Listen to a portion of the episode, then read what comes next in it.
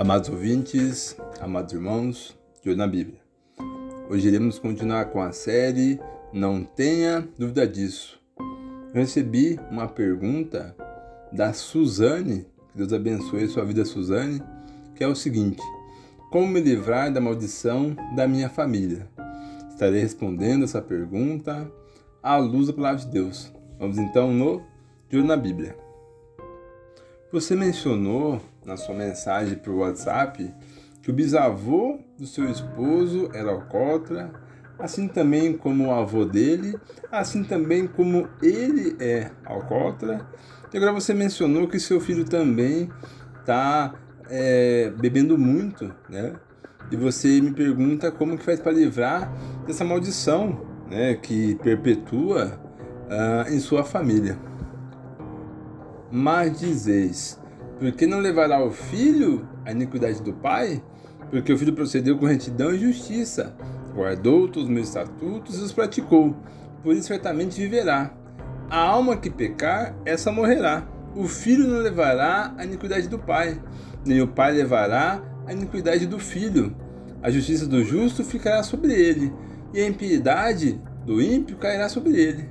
Mas se o ímpio se converter de todos os seus pecados que cometeu, e guardar todos os meus estatutos, e proceder com retidão e justiça, certamente viverá e não morrerá.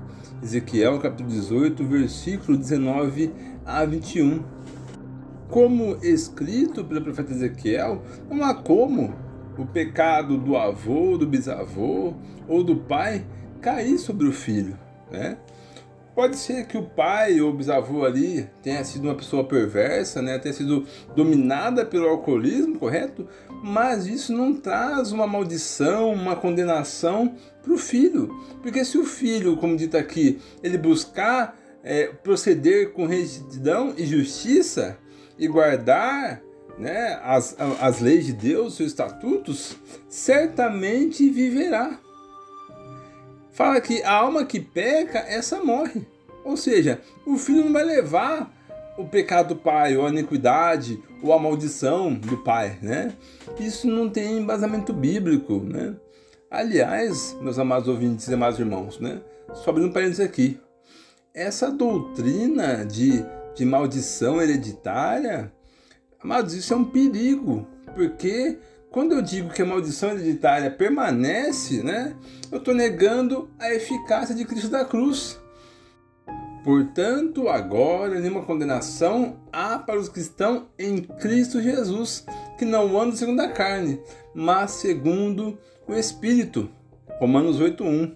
Se pois o Filho vos libertar, verdadeiramente sereis livres. João 8:36. Ou seja, se a maldição hereditária, o pecado dos antecessores permanece na, na, em sua geração, Cristo na cruz se fez em vão, amados. Isso é um perigo, isso é uma, é uma, é uma, é uma blasfêmia, uma heresia pesada, né? Que infelizmente se tornou doutrina em algumas denominações, amados, onde eles fazem aqueles rituais de quebra de maldição, de quebra de laço, né? Alguns fazem até regressão coisa do gênero, amados, isso não tem base bíblica alguma. Não sei se vocês já tiveram a oportunidade de, de, participar disso ou ver como é que é, amados. É muito semelhante ao ocultismo, é muito semelhante a um ritual uh, uh, espírita, né? E que não tem fundamento bíblico algum. O que liberta você, o que vai libertar o seu filho, assim como o seu esposo, é Cristo Jesus, né? E conhecereis a verdade, e a verdade vos libertará. Ou seja, eu só sou liberto por meio do conhecimento da verdade, correto? Pode fazer o ritual, pode fazer a oração, correto? Mas o que vai manter você firme Cristo na cruz é o seu conhecimento através dele. E junto com o conhecimento, a prática, né? Vejamos isso, ó. Sabemos que todo aquele que é nascido de Deus não está no pecado. Aquele que nasceu de Deus Deus o protege e o maligno não o atinge. Sabemos que somos de Deus e que o mundo todo está sob o poder do maligno. Ou seja, né, eu gosto da versão ali da ACF, né? Se você nasceu de Deus, o maligno não te toca. Ou seja, se você é de Deus, você ali se batizou, né? Vamos pegar ali, por exemplo, né? 2 Coríntios 5,17. Se alguém está em Cristo, nova criatura é, as coisas velhas já passaram, eis que tudo se fez novo. Se você nasce de Deus, tudo se fez novo, correto?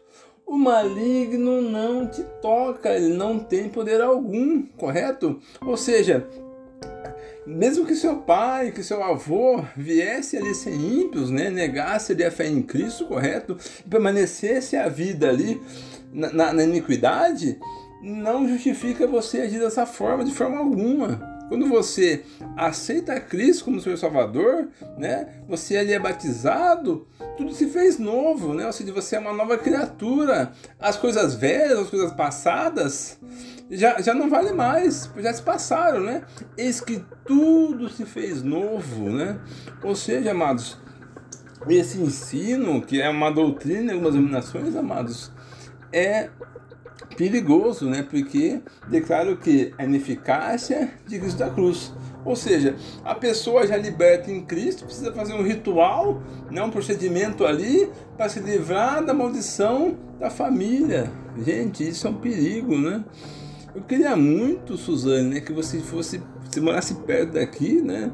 Ou se você preferir também, pode estudar de forma uh, online, né, devido à distância aí, né? Você está na Bahia, mas entenda o seguinte, porque o que vai libertar você e seu filho, seu esposo, né?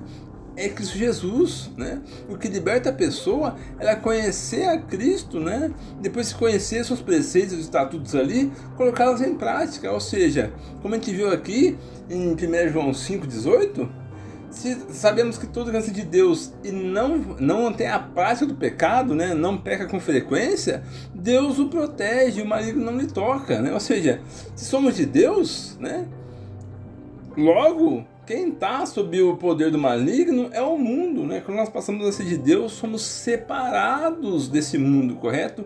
Guardados por Deus. Existe um guarda maior, um poder maior do que Deus? De forma alguma, né? Satanás, ele é um cachorro bravo na coleira de Deus. Ou seja, se você é de Deus, não tem por que o maligno te tocar. Eu compreendo que alguns vão argumentar o seguinte, né? Ah, Bruno, mas a pessoa pode abrir brecha e tal. Eu concordo, mas aí é a pessoa abrir brecha. Não, não o pai dela, o avô que faz isso. Misericórdia, irmãos, né? Se você compreende a verdade, você sabe o que é bom e não faz, você peca. Você pecando, você cria uma separação de você em Deus, correto? Você ali aos poucos ali vai, estar desfilando na fé. Aí que mora o perigo. É muito comum, meus amados, o seguinte: a pessoa querer terceirizar né, a sua falha, terceirizar ali a sua condição atual, terceirizar o seu pecado, amado, de forma alguma, né? Uma frase que eu gosto muito é a seguinte, ó: Satanás tenta, a carne alimenta, mas é a nossa mão que peca, né? Então não terceirize isso. Como eu comentei, desejo muito estando com você, nos compreender com a vontade de Deus, né? E como a libertação em Cristo Jesus vai sim né, fazer com que seu, seu esposo ali consiga superar né, o alcoolismo, seu filho também não entrar né, nesse caminho obscuro, que vocês venham estar glorificando ao Deus vivo, esse que cura, que liberta e que leva o crente para morar no céu. Portanto, meus amados, esse foi o De Olho na Bíblia.